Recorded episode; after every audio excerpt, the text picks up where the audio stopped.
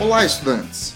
Sou o professor Marco Nunes e este é o podcast semanal do Nerd Cursos, um portal gratuito de materiais de apoio ao estudo para o Enem e vestibulares.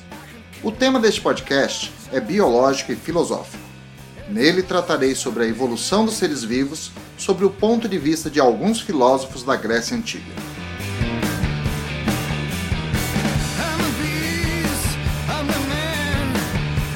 A evolução é muito relacionada a Charles Darwin, o naturalista inglês que, no meio do século XIX, revolucionou a ciência ao propor que os seres vivos possuíam uma origem comum, que as espécies sofriam modificações no decorrer do tempo, por um processo de seleção natural que privilegiava a sobrevivência e reprodução dos mais aptos, podendo dar origem a novas espécies. Mas a ideia da vida sofrer mudanças não foi defendida primeiramente por Darwin alguns filósofos gregos já exploravam o conceito há mais de dois mil anos.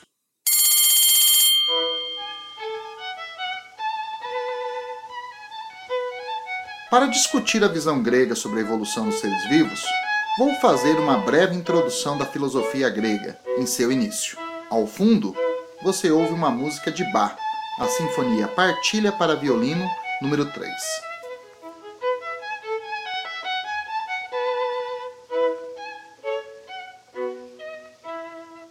Os primeiros filósofos gregos são conhecidos como os filósofos da natureza.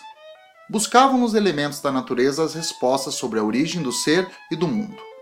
Fazem parte desse time Tales, Anaximandro, Anaxímenes, Pitágoras, Heráclito, Zenão, Demócrito, Xenófanes, Leucipo e Parmênides. Dentro da filosofia naturalista, existiu várias correntes ou escolas filosóficas. Entre elas, destacarei, pelo contexto do podcast, a jônica e a eleática. A escola jônica se preocupava com a cosmologia, o estudo efetivo da essência da natureza e do cosmos. A filosofia de Heráclito de Éfeso representa bem esta escola. Segundo Heráclito, tudo flui. O mundo está sempre em transformação, inclusive os seres vivos. A ideia de seres vivos em transformação era aceitável.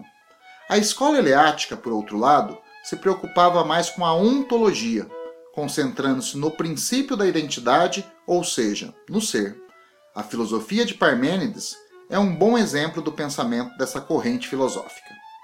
Parmênides defendia o princípio da identidade do ser, a busca pelo absoluto. Nas palavras de Parmênides, o que é, é. O que não é, não é. Ou seja, tudo sempre existiu e não muda. Portanto, no que diz respeito à evolução dos seres vivos, ela não ocorreria. A ideia de seres vivos evoluindo já era defendida pelo filósofo grego Anaximandro, que nasceu no século 7 a.C. na cidade-estado grega de Mileto. Anaximandro afirmava que o princípio vital do universo era uma substância indefinida, indeterminada e desconhecida, que ele chamou de apeiron, na qual tudo teria origem e para a qual tudo voltaria no final, inclusive os seres vivos. Anaximandro foi um precursor da teoria da evolução, propondo uma explicação para a origem do homem.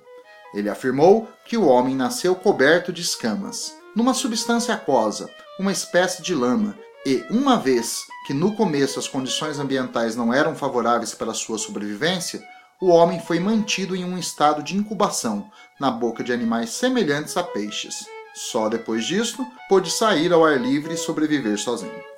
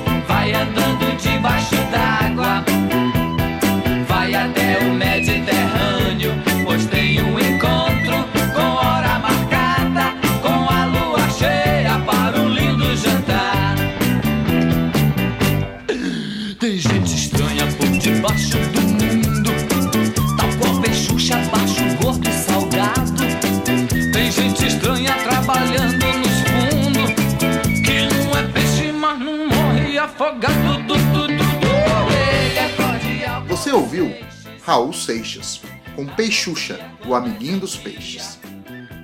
Um segundo filósofo da natureza que deve ser lembrado no contexto da evolução dos seres vivos é Xenófanes. Este filósofo viveu no século 6 a.C. Foi um discípulo de Anaximandro, mas contrariando seu mestre, ele defendia que o princípio de todas as coisas seria a Terra. Uma síntese do seu pensamento sobre isso seria: tudo sai da Terra e tudo volta à Terra. Xenófanes observou peixes fósseis e conchas em terra firme e concluiu que a terra onde eles foram encontrados tinha sido subaquática no passado.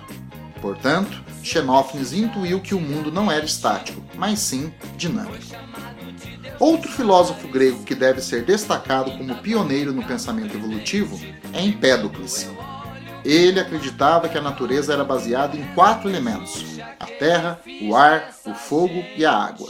Esses quatro elementos diferentes se combinavam e depois voltavam a se separar para então se combinarem novamente.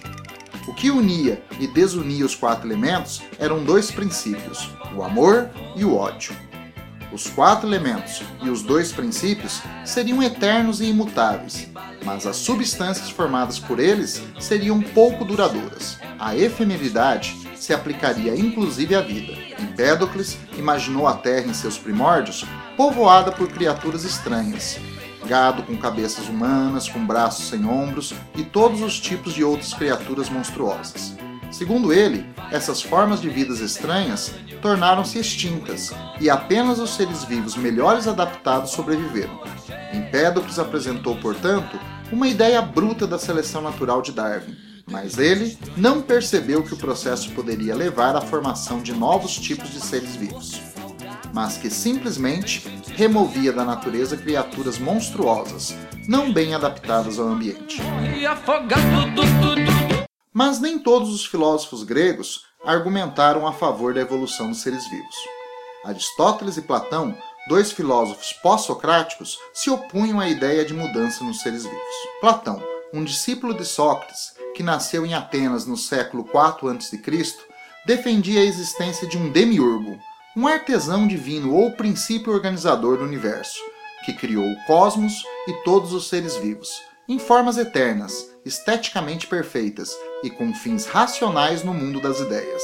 Platão aceitava a existência de variabilidade dos seres vivos no mundo real, em torno das formas perfeitas criadas no mundo das ideias, onde tudo era eterno.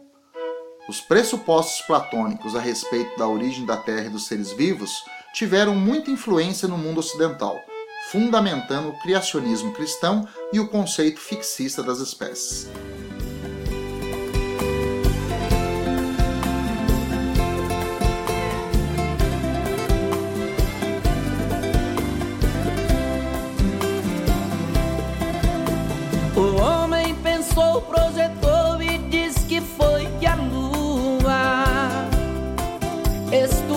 trabalhou, realizou e tão alto chegou. Mas nada se faz sem projeto, sem obra, sem executor. A vida é bem projetada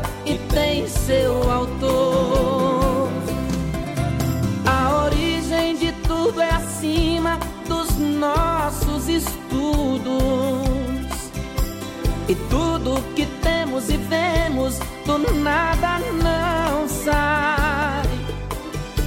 Bilhões de organismos e espécies que da natureza se extrai. E se a natureza é mãe, essa mãe tem um pai. Você ouviu a música da dupla sertaneja, Daniel e Samuel, ápice da evolução. Já Aristóteles, outro filósofo pós-socrático do século IV a.C., discípulo de Platão, era um forte oponente das ideias evolucionistas de Empédocles. Aristóteles defendia que tudo, inclusive os seres vivos, teriam sido criados intencionalmente para um determinado fim, de forma gradual, do simples para o mais complexo, cujo homem seria o projeto final, mais evoluído. Aristóteles defendeu também que os seres vivos brotavam a partir de seus pais, em um processo reprodutivo. Essa teoria seria chamada mais tarde de biogênese. Mas, por outro lado, afirmava que alguns seres vivos poderiam surgir de forma espontânea, não a partir dos pais, mas vindos da terra em putrefação ou da matéria vegetal, como seria para ele o caso de muitos insetos. A geração espontânea da vida a partir da matéria morta ficou conhecida como abiogênese. Apesar dos conceitos equivocados aqui apresentados, Aristóteles é um nome muito importante na biologia, ciência em que ele é considerado o pai. Aristóteles dissecou muitos animais e produziu a sua própria classificação da vida, colocando os animais em grupos de acordo com características que tinham em comum. Chamou cada um desses grupos de gênero, e dentro de cada gênero incluiu diferentes espécies, com base em suas características. Um método seguido no século XVIII por Linneu, que criou um sistema de classificação dos seres vivos que é utilizado com algumas modificações até hoje. Apesar de negar a evolução dos seres vivos, Aristóteles, com seus estudos biológicos sobre a anatomia dos animais, influenciou evolucionistas como Lamarck e Darwin. Ele está no tempo do tempo, a seu tempo, feitos incríveis jamais são iguais paciência tem que respeitar. O podcast acaba por aqui, mas nossa interação pode continuar em www.nerdcursos.com.br barra podcasts. Lá você pode ler o roteiro do programa, acessar links e alimentar o podcast com dúvidas e comentários que podem dar origem a outros programas. Gostaria de agradecer ao professor de Filosofia e Sociologia e também jornalista Kaique Santos pela consultoria neste episódio biológico e filosófico. Participaram deste episódio, na abertura, Pierre Jam, com The Evolution. Durante o episódio, Bah, Raul Seixas, a dupla Daniel e Samuel e eu, o professor Marco Nunes, sempre querendo que vocês sejam os mais aptos nas provas do Enem e vestibulares. E para terminar, uma frase do filósofo grego Anaximandro. Todos os seres derivam de outros seres mais antigos, por transformações sucessivas.